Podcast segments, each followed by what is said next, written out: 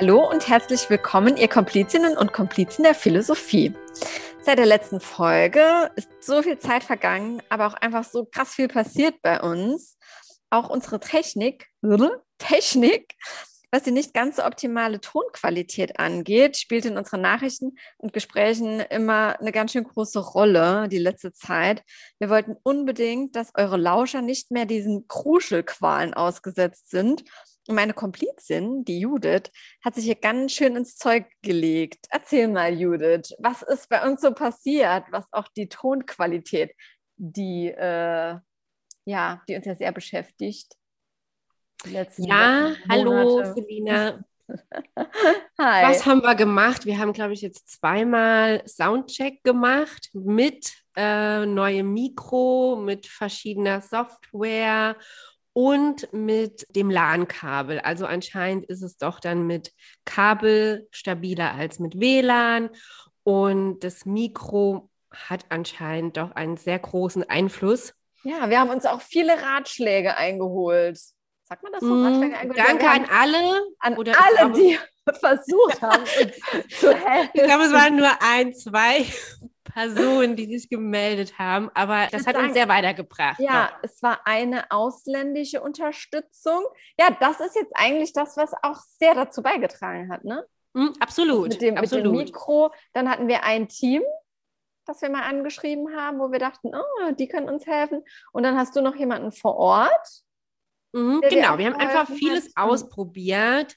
Und ich glaube, wir haben jetzt so eine Kombi gefunden als absolute Technik- Laien. Legastheniker. Äh, genau, dass wir auch klarkommen und dieses ganze Podcast-Projekt nicht aufgeben müssen. Ja, das wäre sehr schade. Ja, weil die Judith, äh, die hat schon sehr darunter gelitten, dass die Tonqualität so schlecht ist. Also wir, wir wussten das ja auch schon die ganze Zeit, aber dann hat jemand uns so darauf hingewiesen über eine Freundin, dass unser Podcast ja voll cool wäre, aber mit dieser Tonqualität, da müssen wir unbedingt was machen. Und dann war es für dich, glaube ich, so vorbei.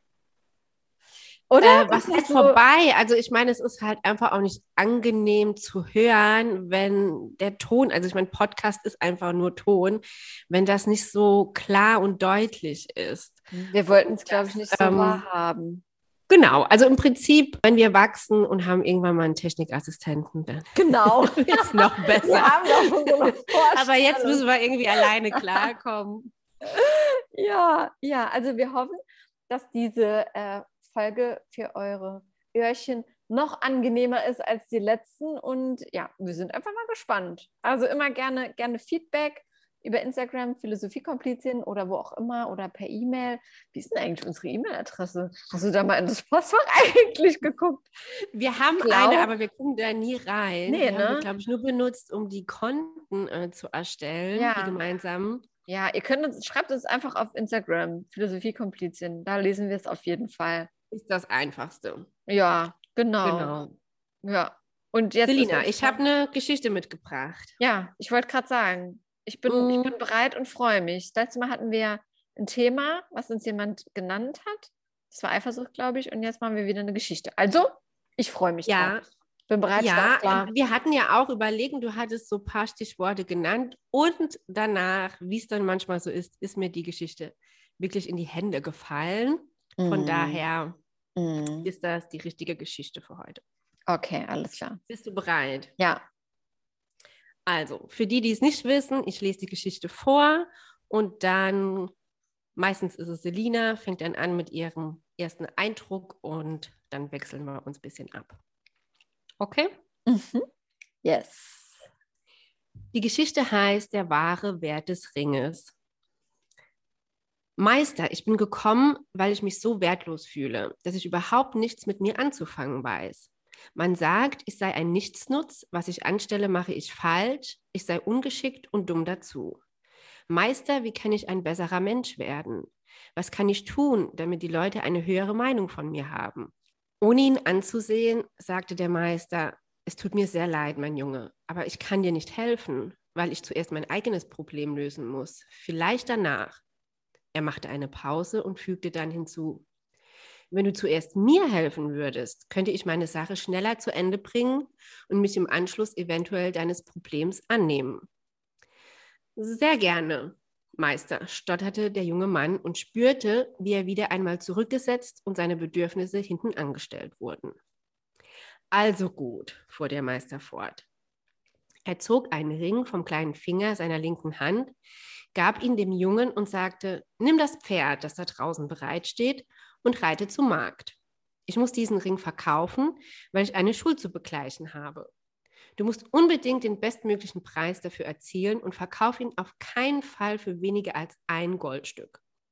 Geh und kehr so rasch wie möglich mit dem Goldstück zurück. Der Junge nahm den Ring und machte sich auf den Weg.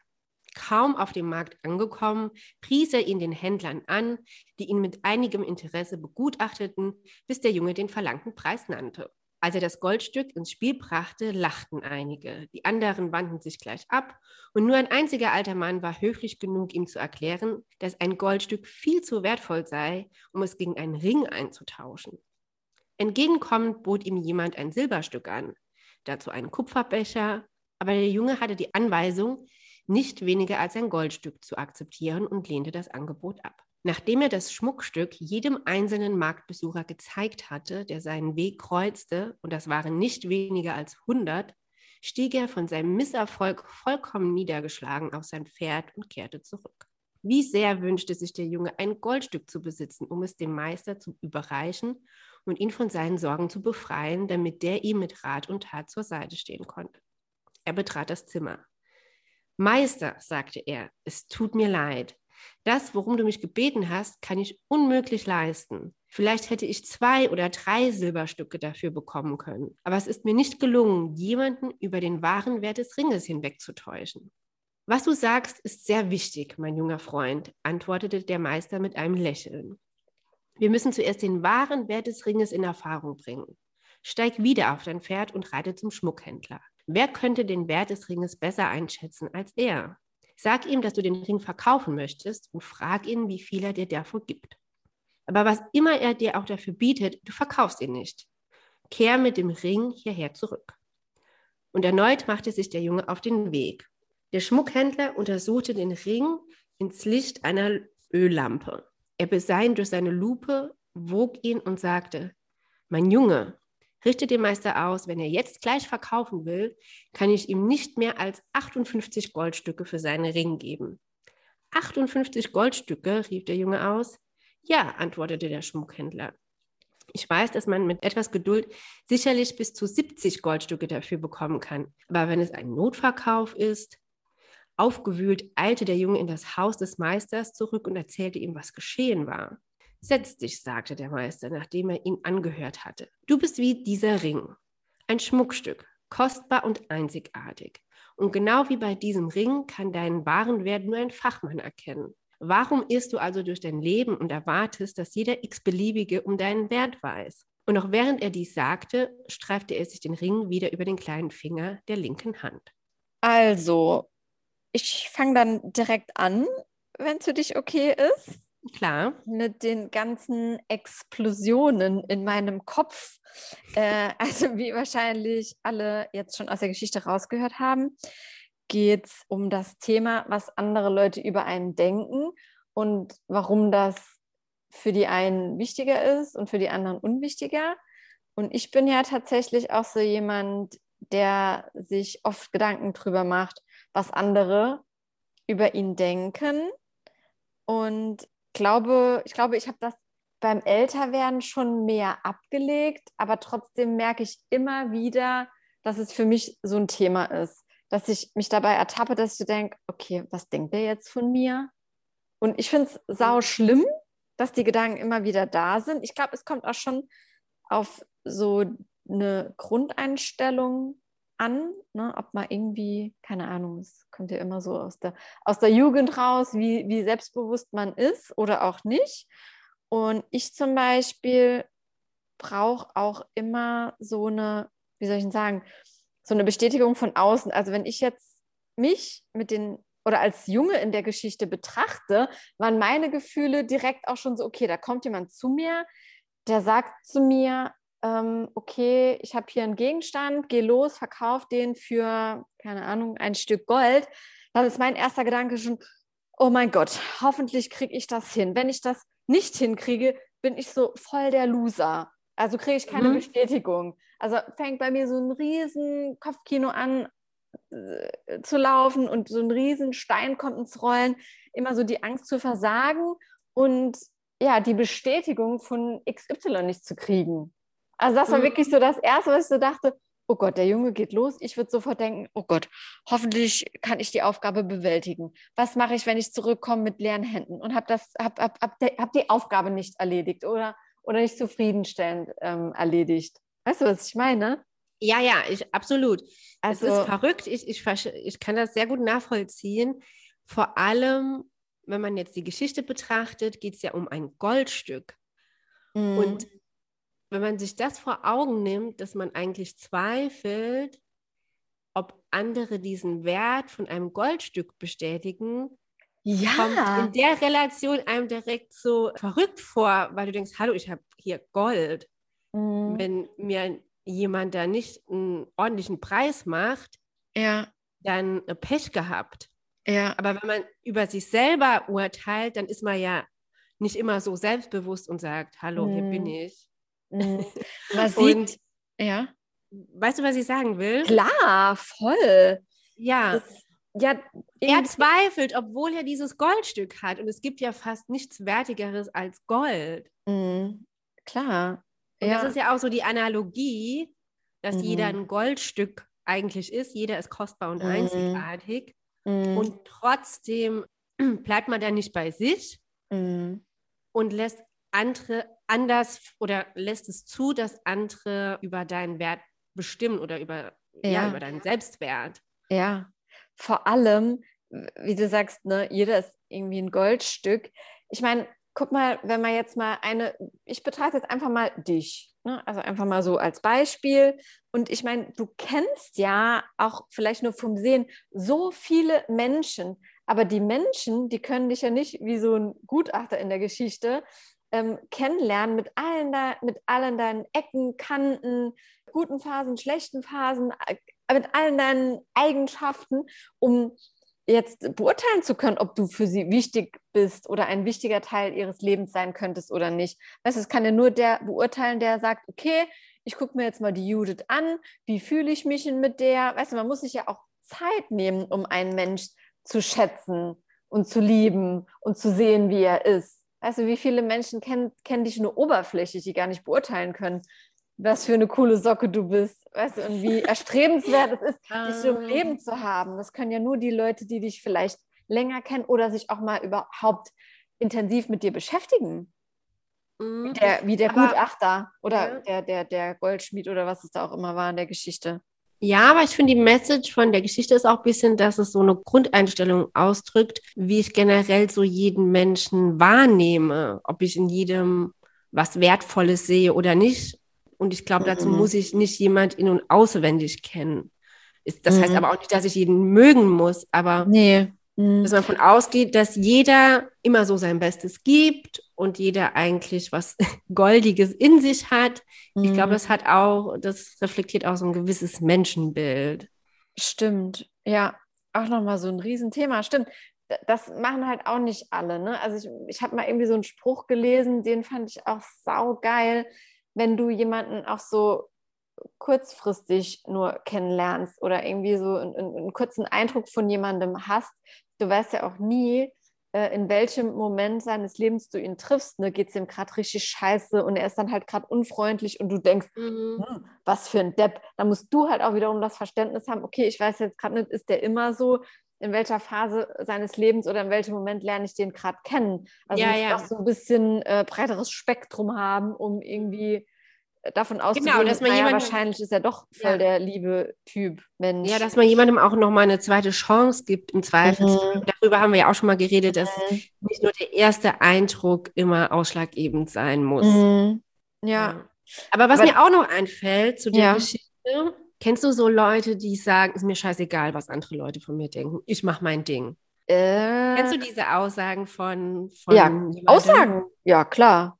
Ja, mhm. und äh, da erwische ich mich auch dabei und denke, krass, stimmt das wirklich, dass es einem mhm. so wirklich ganz, ganz egal ist?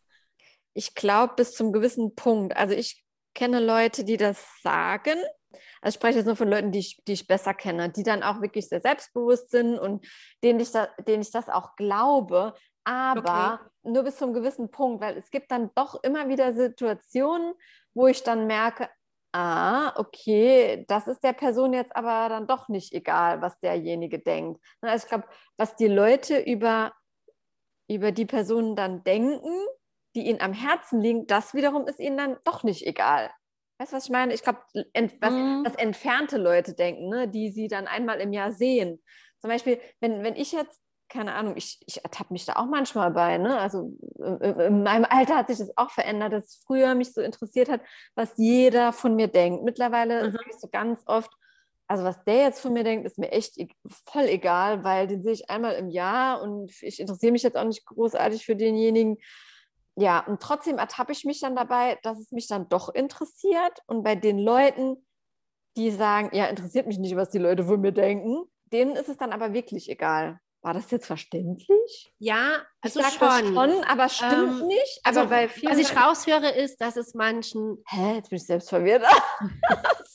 dass es manchen halt schon die? egal ist, aber manche auch nicht so ganz ehrlich zu sich sind oder nicht in mhm. allen Situationen. Mhm. Ja. Kann man so zusammenfassen und dass sich das auch mit dem Alter verändern kann. Ja, ja, genau. Ich hatte das letztens tatsächlich auch mal, wo ich so dachte, okay, pff, es interessiert mich oft einfach nicht, was die Leute denken. Aber wenn ich es dann durch Zufall vielleicht doch höre und es ist dann vielleicht irgendwie was Blödes, dann bin ich trotzdem dann doch so, Hä? warum? Was ist denn das jetzt gerade? Und dann Wo kommt das jetzt mich, her? Genau, warum ja, ja. eigentlich? Ne? So, dass ich dann den Grund suche und keinen finde und dann so auch anfange, tatsächlich, was voll bescheuert ist, so an mir zu zweifeln. Mhm obwohl der andere, der vielleicht irgendwas Blödes gesagt hat, selbst irgendwelche Probleme hat und deswegen was Dummes über dich sagt. Weißt du, was ich meine? Die gibt es ja auch.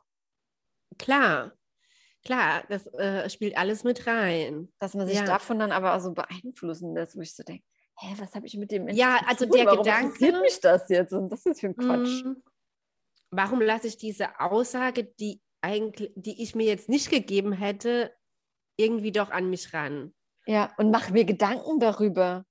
Also genau, und selbst, Gedanken. Selbstliebe oder Selbstwertgefühl äh, hat man dann eher, äh, oder nochmal, statt dass man denkt, statt dass man denkt, das stimmt nicht, mhm. das stimmt einfach nicht. Und, und wenn die Person das denkt, dann ähm, ist das Ah, jetzt, Moment, das muss nachher streichen. nee, jetzt bleibt auf jeden Fall drin. Ich habe immer mal auch so gedacht beim Erzählen, nee, hä, was ähm, redet Warte mal, ob, mir, ob ich den Spruch jetzt zusammenkriege. Den finde ich halt echt mega genial. Was andere von mir denken, geht mich gar nichts an. Ja. Kennst du den? Sau gut. Nee. Also, dass man das komplett bei dem anderen lässt. Ja. Dass ja. wenn du mit ihm rein bist, wenn du so mhm. handelst, wie du willst, nach deinen Kategorien und vielleicht nach äh, was deine engsten Freunde und Familie von dir denken und du bist eigentlich damit okay mhm. und dass du mhm. dann aber wirklich alles andere auch ausblenden kannst und es bei denen lässt mhm. und auch mit den Aussagen, mit denen du auch gar nicht zustimmst, wo mhm. du sagen würdest, ja, nee, so bin ich nicht und wenn du ja. so siehst, dann dein Problem. Ja, richtig, richtig gut. Weißt du, was bei mir ganz oft passiert? Also wenn ich jetzt über jemand anderes oder zufällig was Positives oder auch was Schlechtes über mich höre. Ich habe das mal analysiert, weil ich immer so wenig nachdenke.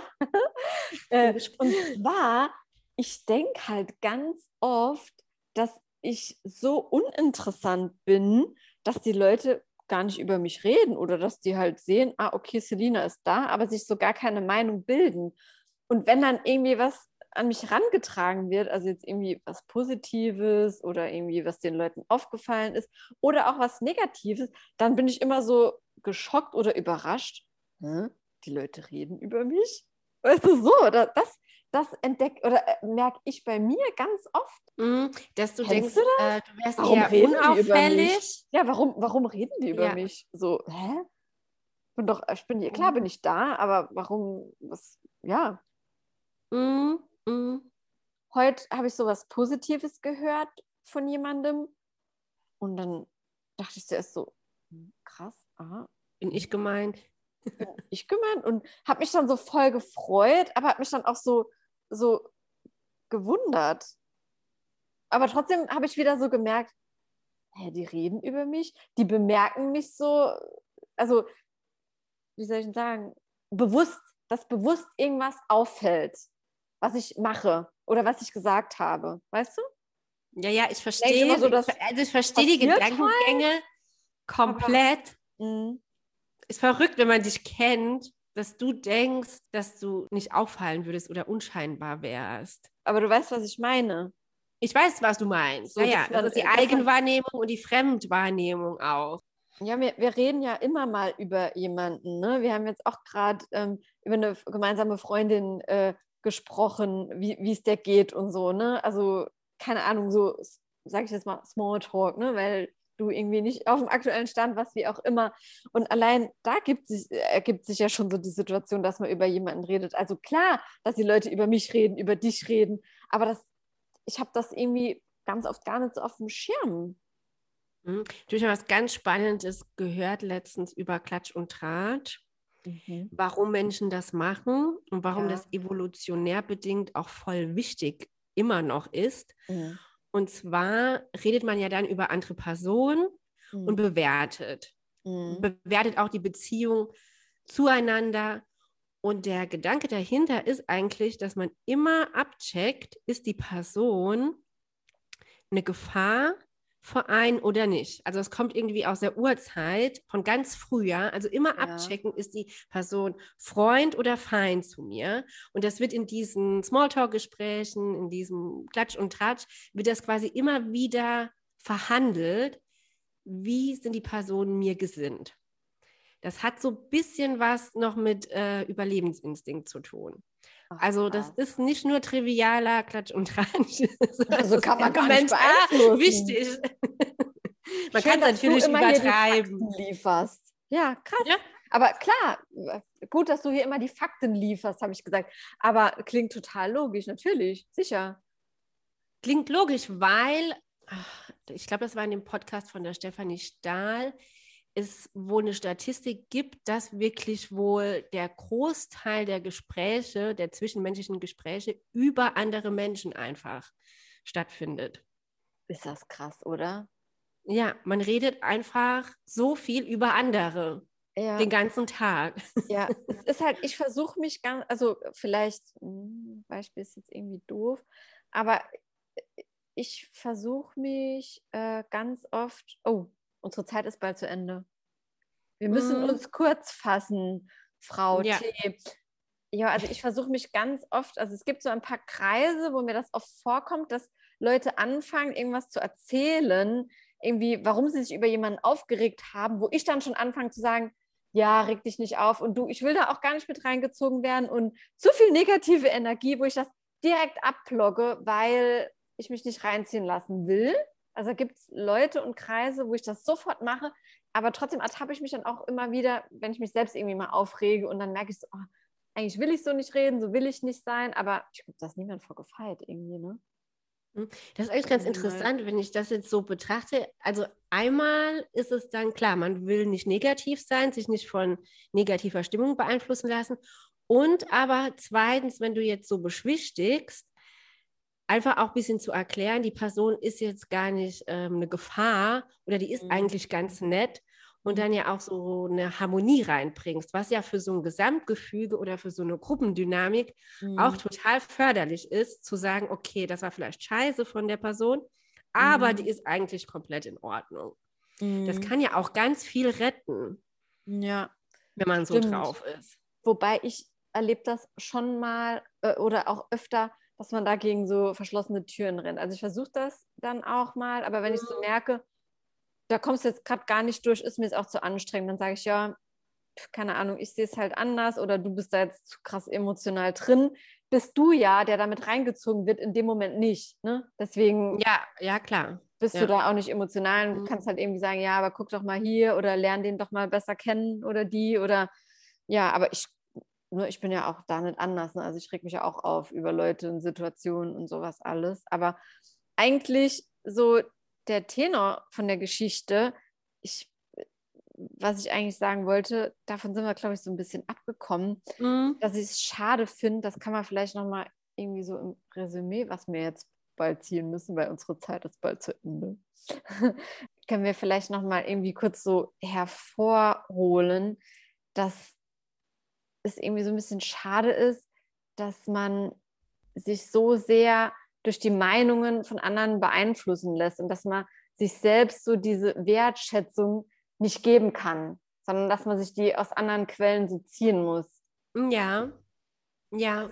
Deswegen, das wäre, vielleicht kannst du auch nochmal mit, mit dem Resümee. Ja, ich habe auch den. Satz hier vor mir Ja, oder die Geschichte vor mir und ich finde den Satz einfach so schön von dem Meister. Warum irrst du also durch dein Leben und erwartest, dass jeder x-beliebige um deinen Wert weiß?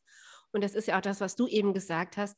Manche triffst du auch einfach in einem schlechten Moment, manche haben keinen Bock, dich kennenzulernen, manche, zwischen manchen gibt es einfach keine Chemie. Ähm, weiß der Kuckuck was? Es ist, hat manchmal überhaupt auch gar nichts mit dir zu tun, dass man da vielleicht auch ein bisschen Abstand Mhm. findet.